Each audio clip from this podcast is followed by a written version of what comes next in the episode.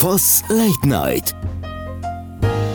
Der Podcast mit Susanne Voss. Hallo und herzlich willkommen zu Voss Late Night. Am Mikrofon ist Susanne Voss. Mein heutiger Gast brillierte acht Jahre lang als Bavaria auf dem Nockerberg. In ihrem Programm Mamma Mia Bavaria fragt sie sich, welche Bedeutung Bayern vom Weltraum aus betrachtet hat. Ich freue mich sehr, dass sie da ist. Herzlich willkommen, Luise Kienseer.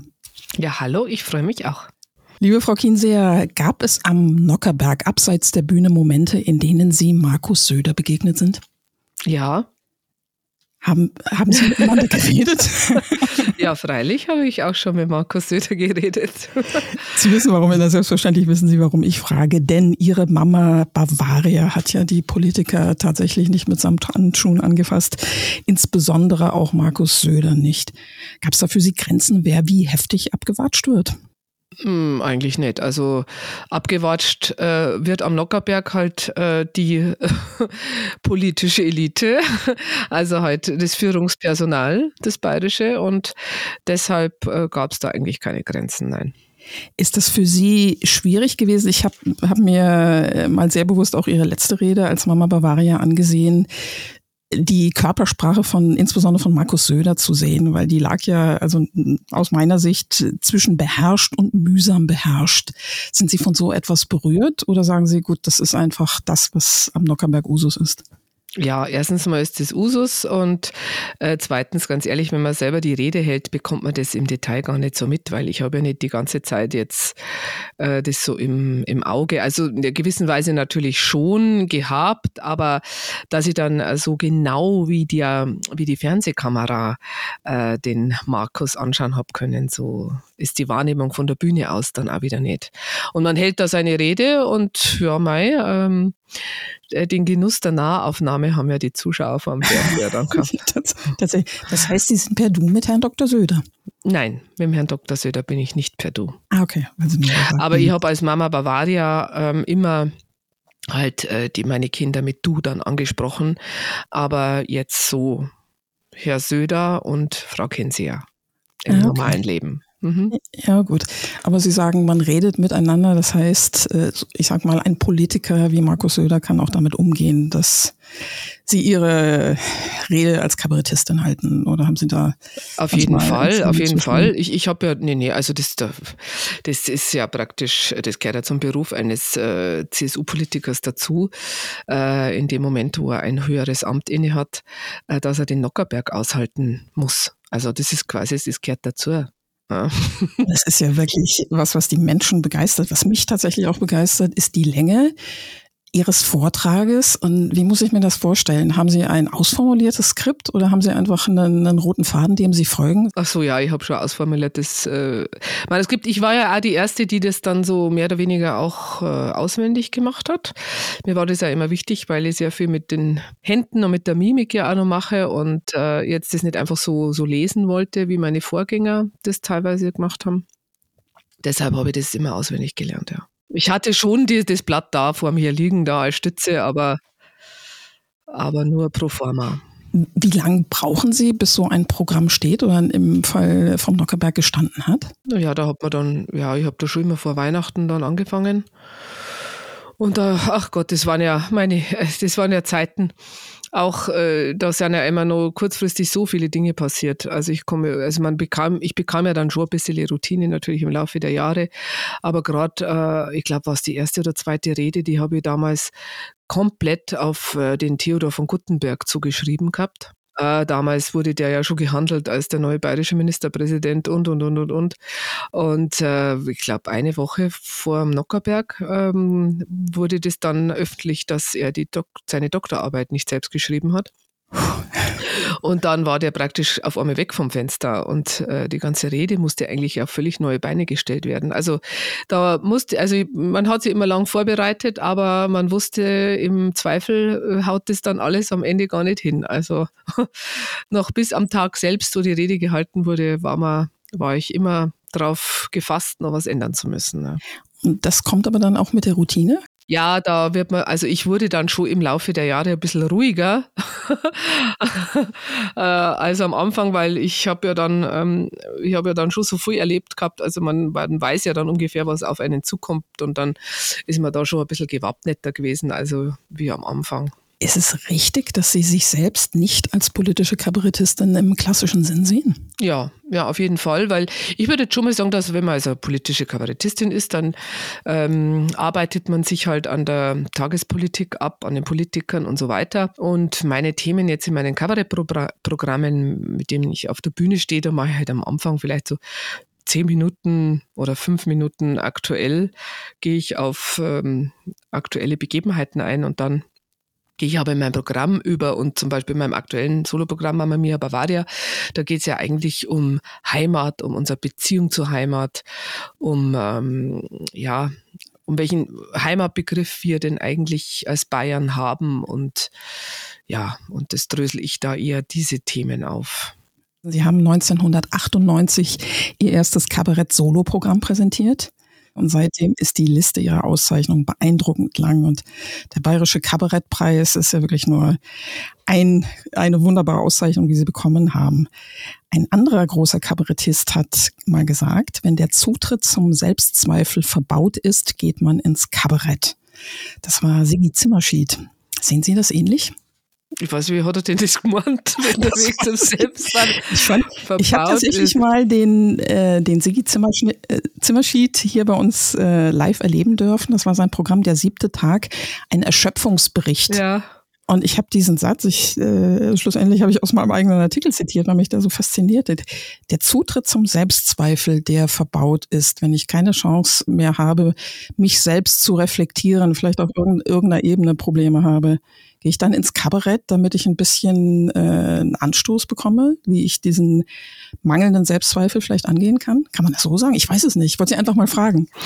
Keine Ahnung, äh, warum jetzt äh, die Menschen ins Kabarett gehen, ehrlich gesagt. ja, äh, ich, ich würde jetzt mal schon sagen, dass man versucht, also ich glaube, ins Kabarett geht man schon auch Natürlich, weil man sich unterhalten will, weil man lachen will, aber weil man schon auch gezielt ähm, vielleicht auch neue Denkanstöße sucht. Das mag schon sein. Also, weil man einfach äh, auch unsere Zeit, also in der Zeit, die Zeit, in der man lebt, von der oder der, von dem oder der Kabarettistin äh, in irgendeiner Form reflektiert haben möchte. Und ob da jetzt der Zugang zum Selbstzweifel verbaut sein muss, das weiß ich jetzt nicht unbedingt. Aber der Sigi Zimmer ist, Schied ist ja ein, ein von mir hoch wertgeschätzter und bewunderter Kollege. Von dem her gesehen äh, vermute ich mal, er hat recht. Sie haben, dass Sie ihn, dass Sie ihn hochschätzen. Ich, ich vermute auch. Also ich bin ja sehr außenstehend. Hat er immer recht, der Sigi immer.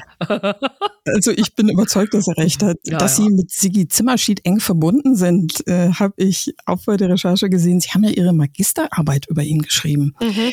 Was war denn für Sie der Grund, sich tatsächlich auch wissenschaftlich mit Sigi Zimmerschied zu beschäftigen? Naja, eigentlich ein ganz pragmatischer, wenn ich ehrlich sein soll, weil ich habe ja damals in, äh, eben Germanistik studiert in München und habe den Sigi Zimmerschied kennengelernt, äh, weil ich im Theater im Fraunhofer gekellnert habe als Studenten, äh, Studentenjob. Ah, mhm. Und ähm, habe damals so, was waren meine ersten Berührungen überhaupt mit dem Kabarett? Und äh, habe dann gedacht, hm, das wäre vielleicht gar nicht so schlecht als äh, Arbeitsthema für die Magisterarbeit. Und kam dann tatsächlich auf den Sigi Zimmerschied, weil er äh, alle seine Bühnenprogramme auch schriftlich verlegt hat im Eigenverlag. Und das haben ja sehr wenige Kabarettisten und Kabarettistinnen gemacht, aber er hat das immer gemacht. Also es gab Ausschwitzen, Betondeppen, dann Theaterstück, ähm, den Film, den er damals gemacht hat. Da gab es also Material, das man ja braucht, um jetzt wissenschaftlich arbeiten zu können. Und deshalb ähm, kam ich dann da auf den Siege Zimmerschied. Wie hat er darauf reagiert? Ähm, ja, da hat nichts dagegen gehabt. Also. das klar. So geehrt zu werden. Ja, das, das ist toll. Das wusste ich nicht, dass er das alles im Eigenverlag ja, ja, ja, ja. hat. Mhm. Ja, ich finde ihn sehr, sehr beeindruckend. Ja, klar. Gibt es ja auch schon so lange. Der Zimmerschied ist ja wirklich ein Urgestein.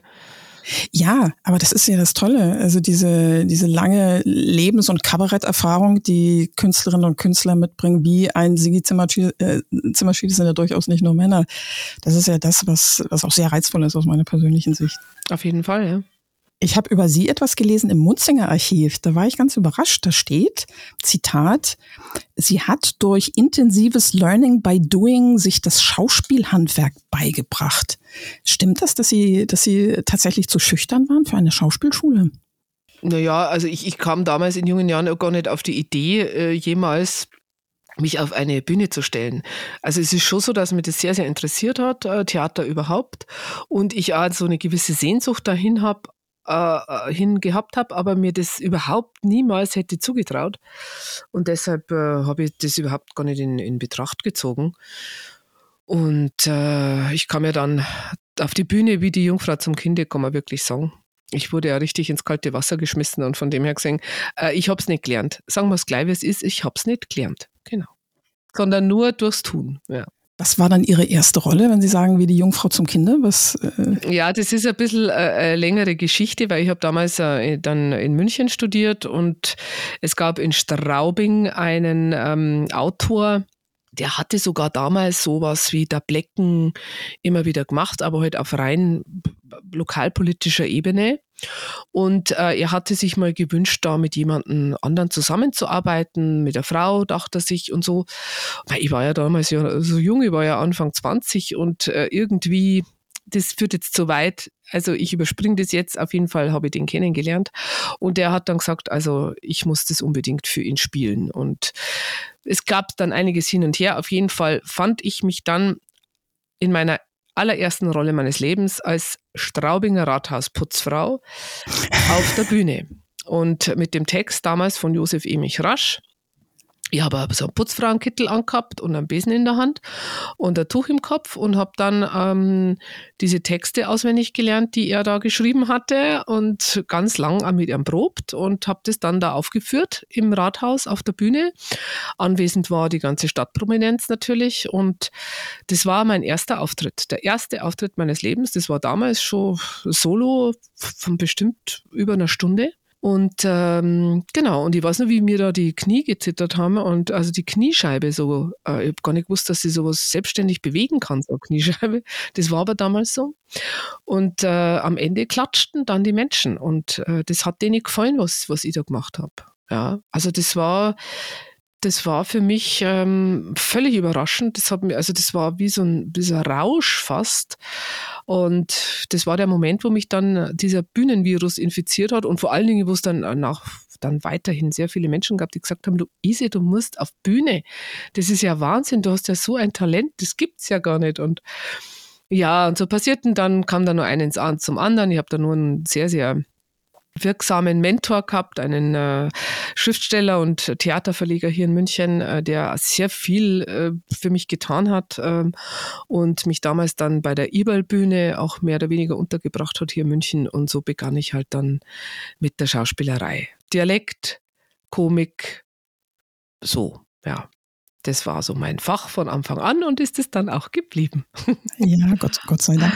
Ja. Gott sei Dank kann man sie auf der Bühne und, und tatsächlich auch im Kino erlebt. Da komme ich gleich noch dazu. Ja, genau. Das genau, da habe ich direkt fast schon eine tragische Rolle gespielt. Gell? Ja. Ja, ja.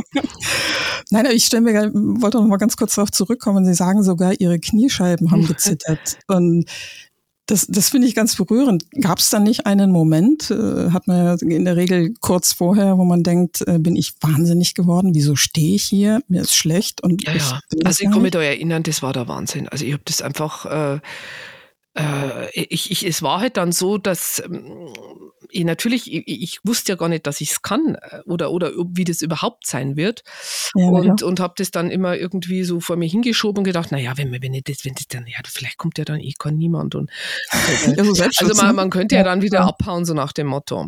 Und äh, als ich dann äh, damals, das ist so lang her, ach du meine Güte, es ist jetzt tatsächlich 30 Jahre her, ja. Und da dachte ich dann, jetzt kann ich nicht mehr davon laufen, jetzt muss ich das irgendwie machen. Und dann habe ich es gemacht. Ja, es war, äh, das war ja erst so der Anfang. Natürlich, ich war völlig ahnungslos. Ich konnte ja gar nichts. Ich muss ganz ehrlich sagen, äh, das, das Schauspielern selber hat mir dann schon der Georg Mayer in der Münchner Eberlbühne beigebracht. Also der hat auch irgendwie gesehen, dass ich irgendwie ein Talent habe und habe wirklich mir das richtig beigebracht. Ich habe da ja dann während dem Studium äh, viel, viel, viel Theater gespielt bei ihm und weiß ich, ein Jahr war ich nur 350 Vorstellungen gespielt. Ja. Also da kommt dann schon was zusammen an auch dann irgendwann Routine und das Lernen und sprechen auf der Bühne, aber gar keine Sprechtechnik oder irgendwas gehabt. Also ich darf das immer gar nicht so laut erzählen. Jeder, der schlagt ja alle hinter über den Kopf zusammen oder sowas. Nein, warum denn? Es gibt so großartige Darstellerinnen und Darsteller, äh, von denen man dann nebenbei erfährt, er oder sie war nie in einer Schauspielschule. Es ist mhm. ja, eine Schauspielschule be äh, besucht zu haben, ist ja kein Garant für einen exzeptionellen Schauspieler. Einen ja, das stimmt schon. Und vor allen Dingen in Bayern haben wir ja auch die Tradition des Volkstheaters, des, der Dialektbühne und äh, des, der, die Spiellust, die aus einem herauskommt und die ja gar nicht groß irgendwie äh, akademisch eingeübt werden muss. Und dass sie auch auf der ganz großen Leinwand wirklich, wirklich tolle Darstellerin sind, haben sie am letzten Jahr bewiesen. Haben sie mit Sigi Zimmerschied äh, den, ihren ersten großen Kinofilm gedreht, Weißbier im Blut. Wie viel Mut hat's da gebraucht für den Sprung auf die große Leinwand? Auch noch mal ganz schön viel. Also ich habe sogar dann noch mal kurz, weil das ist ja ein Projekt, das liegt ja schon seit sieben Jahren, liegt das ja rum. Gell? Und, ja, was ist passiert, äh, dass es so lange dauert? Das ist so, ist halt im, im Filmgeschäft manchmal so. Da geht es mhm. halt um Finanzierungsfragen. Ah, verstehe. Und äh, Grundlage waren ja Hörspiele vom Jörg Graser, die wir äh, schon vor zehn Jahren mindestens mal aufgenommen haben. Damals im äh, Deutschlandfunk sogar, wenn man jetzt nicht alles täuscht, äh, obwohl doch sehr bayerisch ist, aber da sind wir nach Berlin gefahren, um, um diese Hörspiele aufzunehmen. Aufgrund auf diesem Stoff basierte dann dieses Drehbuch und bis das dann finanziert war und bis das alles geklappt hat, hat er ewig gedauert und ähm, irgendwie war klar, weil ich ja bei dem Hörspiel auch mitgewirkt habe, äh, dass ich da mitspielen äh, sollen würde und habe aber dann doch noch mehr einen ganz schönen Respekt gekriegt. Ähm, weil man die, äh, äh, die Hobby, wie wir sagen, die Brigitte Hobmeier, das ist ja natürlich schon ein Pfund, gell? Oder wir dann, um Gottes Willen, ich werde ja so abkacken, ich werde ja so mich blamieren. Äh, ich, die, ich werde einer den ganzen Film versauen, habe ich mir gedacht. Und habe dann noch den Produzenten angerufen und habe nur gesagt, du, also falls du jetzt vielleicht doch noch irgendwie so lieber sagst, das besetzt mit jemand anderem, von dem du sicher bist, dass er das kann. Und, aber der Produzent und der Regisseur, der Jörg Graser, hat gesagt, nee, sie wollen das, sie wollen da mich haben. Und ja gut, dann habe ich gesagt, dann seid selber schuld. Und da war ich vielleicht selber überrascht. Also das, Zum zweiten Mal dann praktisch. Ja, es ist ganz interessant. Ja. Ich werde ja immer, ich werde, mein ganzes Leben werde ich von mir selbst überrascht. Das ist das Gute, wenn man nichts gelernt hat.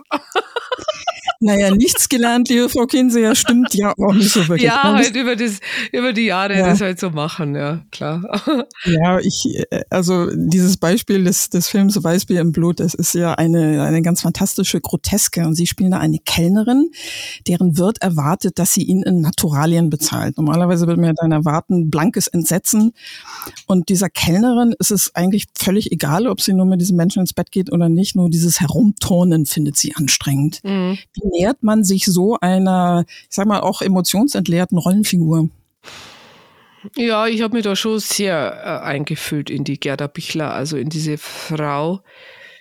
Also was leicht ist, ist, dass was leicht war, war, dass sie ja sehr, sehr großes Herz hat ja eigentlich und, und eigentlich eine gute ist. Ja, sie eben, aber dieser Überlebenskampf, der sie so abgehärtet hat emotional, ähm, dieses, dieses Verhärmte, so ein bisschen dieses, ähm, ja, da musste ich mich schon, schon extra reinfühlen, ganz ehrlich. Und ja, manchmal, klar, wenn man so eine Rolle, ich bin ja mit der schon, ich kenne die Rolle ja schon so lang und habe natürlich mir immer wieder mal so bestimmte Gefühlszustände vielleicht abgeschaut bei Menschen, von denen ich dachte, dass sie der Gerda so ein bisschen ähnlich sind.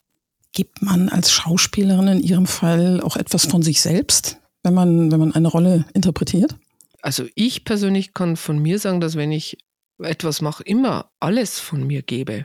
Das heißt, man lässt sich darauf fallen und denkt, denkt sich, okay, das ist mein, weiß ich also nicht. Also das bin dann der, der zwar nicht ich, aber ähm, als Luise Kinseher, aber aber der ganze emotionale Raum, der Seelenraum, das, was man selber ist, darstellen kann, spürt, empfindet, ähm, ist dann natürlich dann entweder vorhanden oder nicht.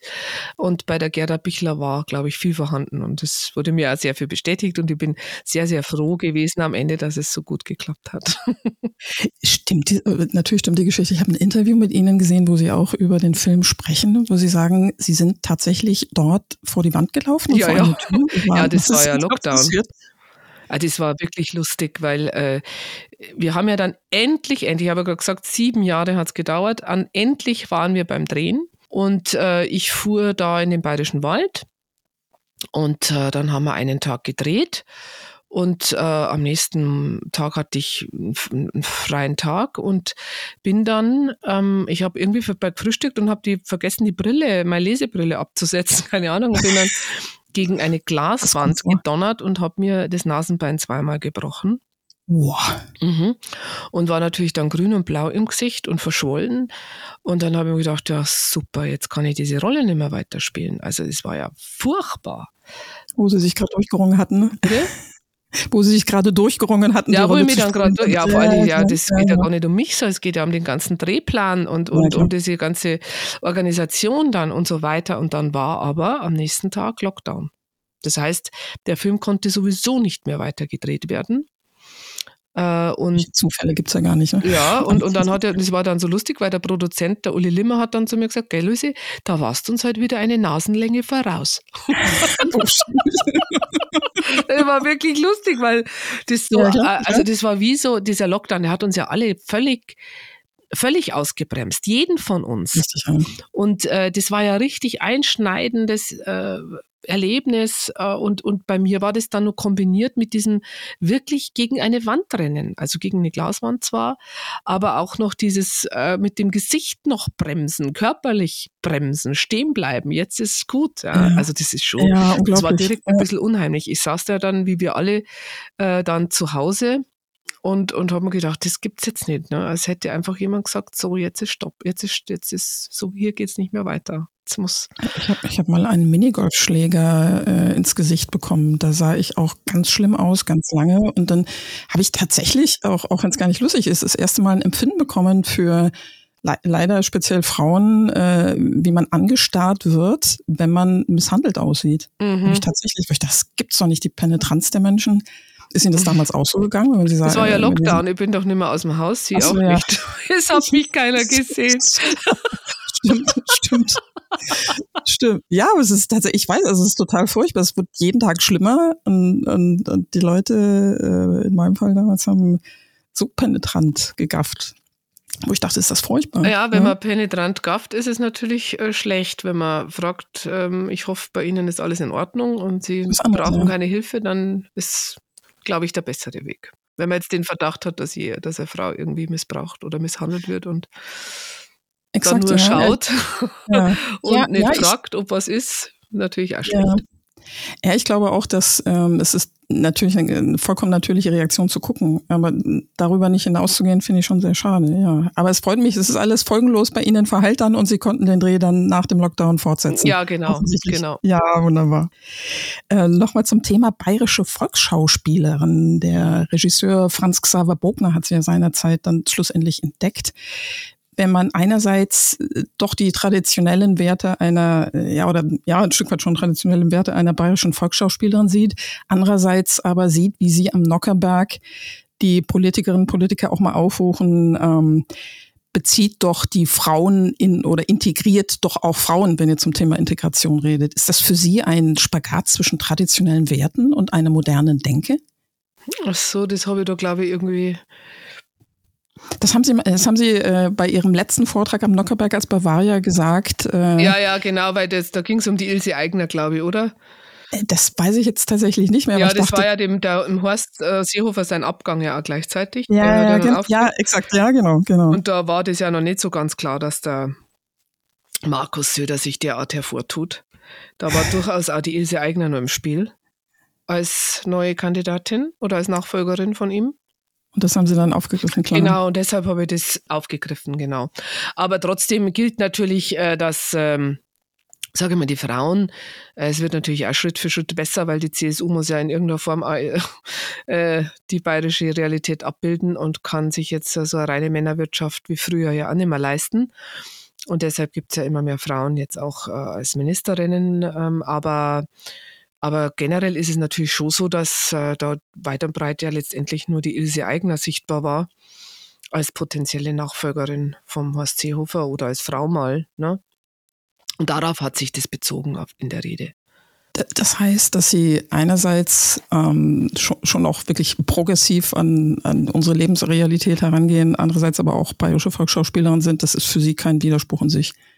Das können Sie so, so stehen lassen, nebeneinander. Äh, ja. Sie nicht? doch, doch, doch, natürlich. Ich habe nur gedacht, äh, ob das einfach ein Finden ist für Sie, Mensch, ich muss mich da zwischen, äh, zwischen zwei Polen bewegen. Das hat mich einfach interessiert. Na, ich kann das absolut stehen lassen. Also meine Rolle als, also wenn ich jetzt als Volksschauspielerin, das ist ja jetzt die, die bayerischen Volksschauspieler, die es früher gab, die hat, haben natürlich auch vorausgesetzt, dass es noch auch bayerische Serien gab oder bayerische Theaterstücke oder der, das bayerische Fernsehen vor allen Dingen sich seine bayerischen Volkstheater ja auch noch, äh, Volksschauspieler ja auch noch geleistet hat. Ja. Die Zeiten sind ja vorbei, wenn wir ehrlich sind. Das heißt, in welche Richtung hat sie es entwickelt? Es gibt sie noch, aber in, in, in reduzierter Form? Oder? Naja, ich würde jetzt mal sagen, dass dieses, äh, wir schauen alle halt für Netflix an oder so und das. Ja. Also diese die Zeiten, wo die, die, klar, es gibt schon immer wieder mal noch eine bayerische Serie, die gedreht wird, aber doch nicht mehr in der, in dem, mit dem Aufwand und mit der Intensität, wie noch Kir Royal oder Monaco Franze oder Münchner Geschichten gemacht worden sind. Oder auch die Bogner-Serien. Haben Sie Bedenken, dass es perspektivisch ganz in den Hintergrund rückt, dieses bayerische, bayerische klassische Serien, dass alles nur noch TV on Demand ist, im schlimmsten Fall? Naja, ich meine, das ist ja die, also wenn, da müsste das BR-Fernsehen sowas wollen. Und äh, ja, und, und nachdem ähm, der BR ja auch konkurrieren muss mit den neuen Medien, mit Netflix und so weiter, wird es halt immer schwieriger, sowas zu finanzieren. Ja, am Ende geht es ums Geld verdienen, leider. Ja. Als besagte studierte Germanistin die Gender-Debatte, die ja häufig sehr emotional, heftig, unsachlich geführt wird. Wie sehen Sie das? Sind Sie jemand, der sagt, ich setze Gender-Sternchen oder sagen Sie, äh, ja, ich nehme es wahr, aber nicht bis zum Exzess? Ja, genau. Also ich, ich finde das ganz gut, wenn man da immer so ein bisschen sich wieder entspannt, gell? Dieser Gender-Diskussion. Also was ich, was ich wichtig finde, ist, dass wir Berufsbezeichnungen, ja, dass wir da uns da einfach die Mühe machen und uns die Zeit nehmen und äh, schon äh, von den Busfahrerinnen sprechen. Was ich dann schon wieder übertrieben finde, ist von einer Gästin zu sprechen. Ja? Also ja. wenn man sagt, der Gast ist halt jetzt einfach der Gast. Das ist, äh, das muss jetzt nicht weiblich sagen, weil das, der Gast ist, ist dann alle gemeint jetzt im Deutschen. Ja? Also man muss einfach so ein bisschen ähm, unterscheiden. Es gibt einfach wirklich sehr, sehr seltsame Forderungen. Und man muss, glaube ich, jetzt nicht äh, drüber sprechen, ob wir denn noch weiter der Tisch sagen dürfen und den, oder lieber den Artikel da äh, ersetzen mit Set-Tisch oder D-Tisch oder ich weiß es nicht, was da es für Vorschläge gibt. Also man, man kann da man kann es auch übertreiben, sage ich dann immer. Ja, Aber wichtig ist, dass wir in unserer Sprache schon auch die weibliche Form da abbilden, wo sie auch vorkommt. Und das gilt für mich vor allen Dingen auch bei Berufsbezeichnungen zum Beispiel. Ja, absolut. Ich glaube, eine, eine, gewisse Entspanntheit ist da auch mhm. angezeigt, gerade wenn das Ganze so emotional, heftig emotional und manchmal auch unsachlich geführt wird. Naja, momentan haben wir ja eh wieder andere Themen. Wir haben, ja, wir haben gravierende Themen, lieber Gott. Und da ist das dann nicht mehr wichtig. Nee, gar nicht. Also ich, manchmal ist es wirklich, finde ich, auch die Überlegung, äh, sag mal, wenn ihr jetzt sagt Gästin oder Gast oder sonst was, und wo passt ein Gerundium und wo nicht, äh, das ist nicht so wichtig. Ich glaube, die Wahrnehmung ist wichtig von uns Frauen, aber nicht so verbissen. Bin ich absolut Ihrer Meinung, ja. Wie gehen Sie denn mit den sozialen Medien um? Weil äh, da der Diskurs ja häufig sehr, sag ich mal, merkwürdig ist. Ignorieren Sie das? Ja. Nehmen Sie das ernst? Also ich, ich nehme nicht an den sozialen Medien teil, äh, in, mit solchen, in, mit, in, in solchen Debatten mache ich da gar nicht mit. Gar nicht. Na. Also sie, äh, das heißt, man kann bei Ihnen, man könnte bei Ihnen in Ihren, äh, in Ihren Kanälen kommentieren, aber Sie ignorieren das oder wie hat man sich das vorzustellen? Ja, also ich, ich bin selber auf Facebook so gut wie überhaupt nicht aktiv. Instagram auch nicht wirklich. Und Debatten führe ich da auf der, auf der Ebene sowieso nicht. Haben Sie das mal gemacht und sind dann zum Ergebnis gekommen, das mache ich definitiv nicht mehr? Oder haben Sie von vornherein gesagt, nö, ich spiele da mit, aber im Rahmen meiner Grenzen? Es ist, äh, das ist einfach überhaupt gar nicht meine Welt. Also, und ich, ich weiß ja gar nicht, ob das irgendeinen Sinn macht. Also, ich, ich weiß, dass die Menschen sich gerne austauschen ähm, über solche Dinge in den äh, sozialen Medien, aber ich weiß nicht, ob das am Ende dazu führt, dass wir da weiterkommen. Also ich, ich weiß es, ich weiß es, ich möchte jetzt da nicht. Für mich ist es auf jeden Fall, äh, mir langweilt das ehrlich gesagt. Ich es tut mir leid, dass ich Ihnen da jetzt nicht weiterhelfen kann. Aber wenn Sie auf meine Nee, nee, Facebook-Seite gehen, dann sehen Sie, dass die Frau Kinsia da relativ äh, schlaf, schlafend ist. Sie helfen mir absolut weiter. Mich interessiert auch da Ihre Sicht und Also ich finde, das ist halt immer Fluch und Segen. Ja. Soziale Netzwerke sind einfach großartig, um sich zu vernetzen, um sich für eine gemeinsame Sache zusammenzutun, für die äh, sich einzusetzen. Äh, für mich dann bitte im besten Falle was, was für die Menschheit wohltuend ist, äh, nicht ausgrenzend ist, verbindend ist. Da ist äh, für mich Facebook, Instagram unfassbar wertvoll und das möchte ich nie wieder missen. Und das ist eine Kommunikationsform, die brauchen wir auch in der heutigen Zeit. Ich sehe das jetzt gerade äh, in Verbindung mit der, mit der äh, privaten äh, Flüchtlingshilfe. Ja. Äh, Da gibt's Menschen, die verabreden sich einfach über Instagram, die kennen sich überhaupt gar nicht, aber das ist so, das ist plötzlich so eine Schwarmintelligenz. Die Menschen, plötzlich sind sie miteinander, füreinander da. Das funktioniert auch in der Nachbarschaft, wenn es darum geht, ähm, äh, weniger zu kaufen, sich selber, sondern auszutauschen, zu tauschen. Ja, also hast du eine Bohrmaschine, du musst ja nicht auf die Straße gehen und irgendwo klingeln. Man macht es einfach in so Netzwerken und dann funktioniert das gut und man ist äh, miteinander für eine fürs, fürs gemeinsame Miteinander sich wohlwollend gegenüber und macht gemeinsam was Gutes. Da finde ich das wunderbar. Aber äh, dass das dann auch einfach ein ein Gebiet ist, wo man sich also wirklich äh, austoben kann äh, bis zu der letzten Geschmacklosigkeit, das ist dann einfach nicht mehr meine Welt. Also, und da mache ich auch nicht mit, fertig. kann ich gut nachvollziehen.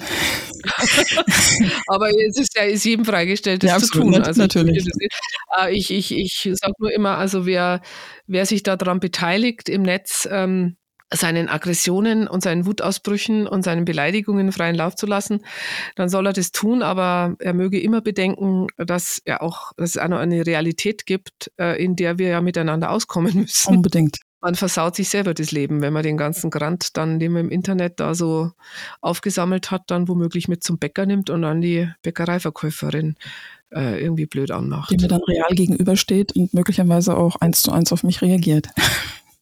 Ja. Sie haben gerade gesagt, dass Sie in der Schauspielerei sehr, sehr viel von sich selbst geben. Als Kabarettistin haben Sie ja, wie ich finde, eine Reihe ganz wundervoller Frauencharaktere entwickelt.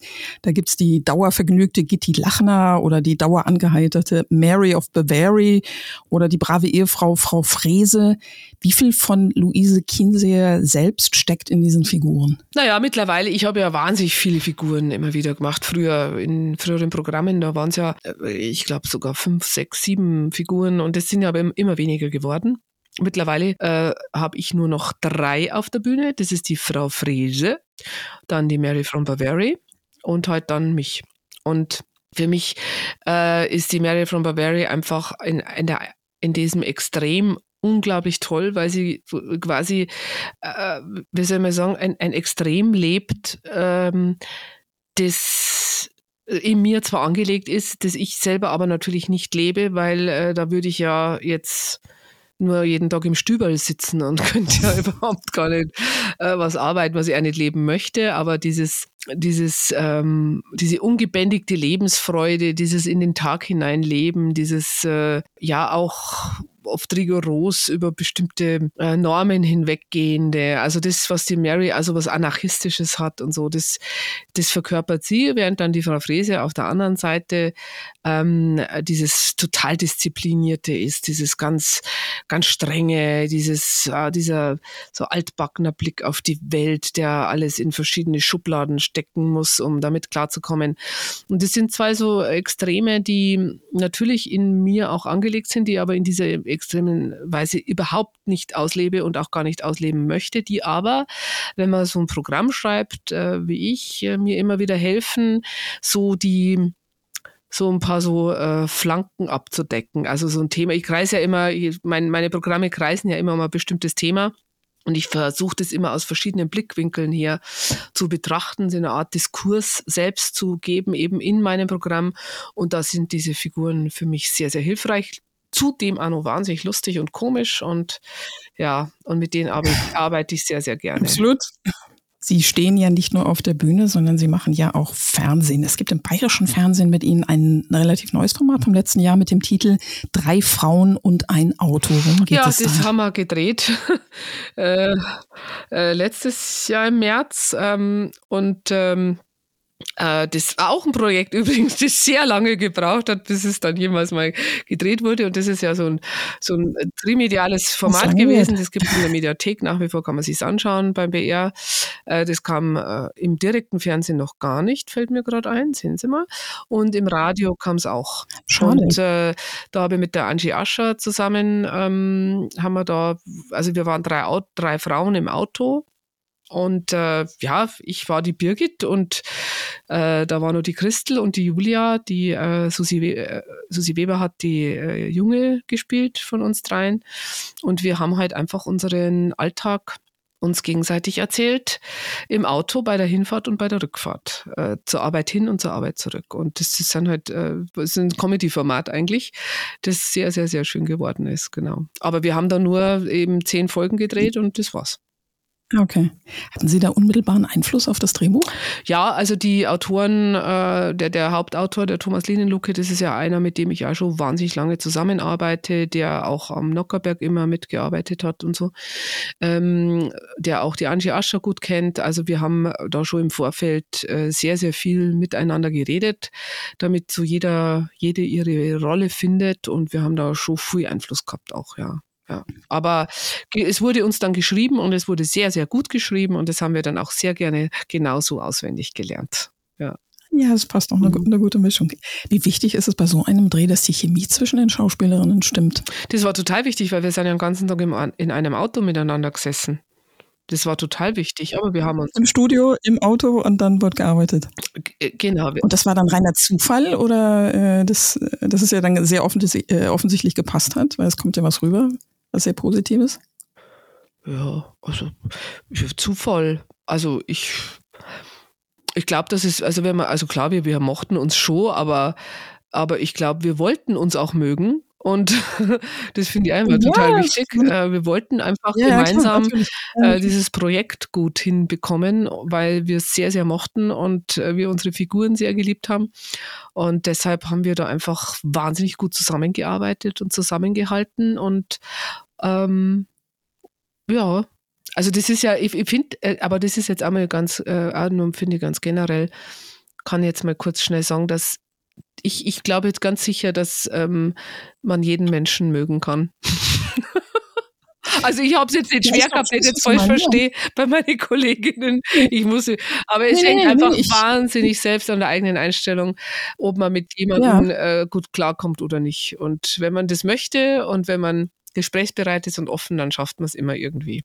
Und das gilt für ja, uns sowieso, ja. für unseren Beruf ist das ganz wichtig, weil man muss ja gute Schwingung haben miteinander, sonst ist das Ergebnis, glaube ich, meistens nicht so gut. Es gibt ja noch ein tolles anderes Format und zwar äh, 3 zu 1. Mhm. Da sind Sie Gastgeberin zusammen mit zwei äh, weiteren Kabarettistinnen, laden Sie jeweils einen männlichen Überraschungsgast ein. Wie wichtig ist dieser zu 1?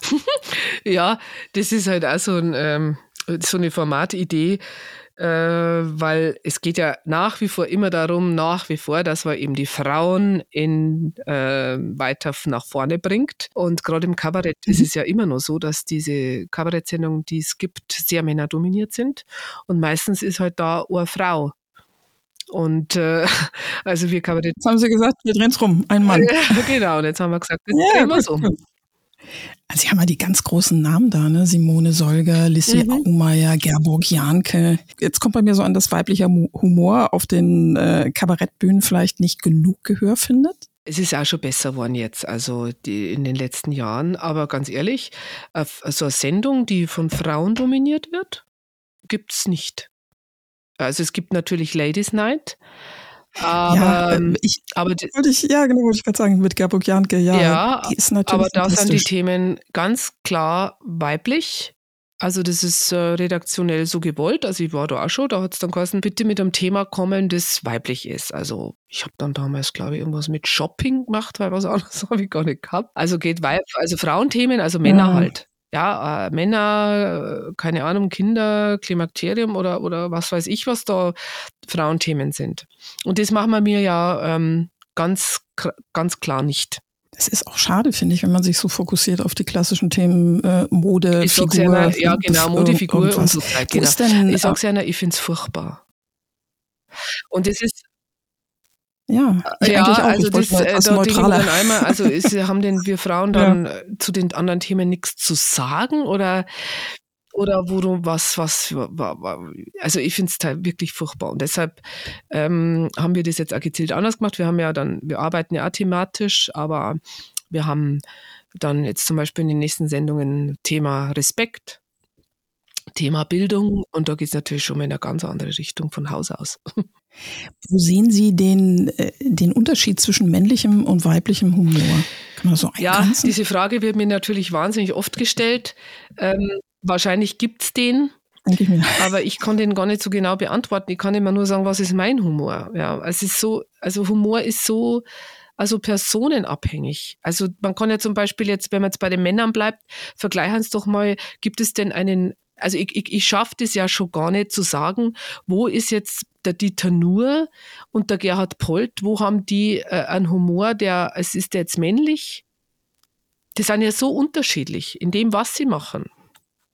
Also da, da, da fällt es mir ja schon schwer zum sagen, ähm, das ist jetzt das so, man kann dann sagen, so macht es der Dieter Nuhr, so macht es der Gerhard Polt, so macht es der Helmut Schleich, so macht es der Günter Grünwald und so macht es der Billy Astor. Aber ist ja so unterschiedlich.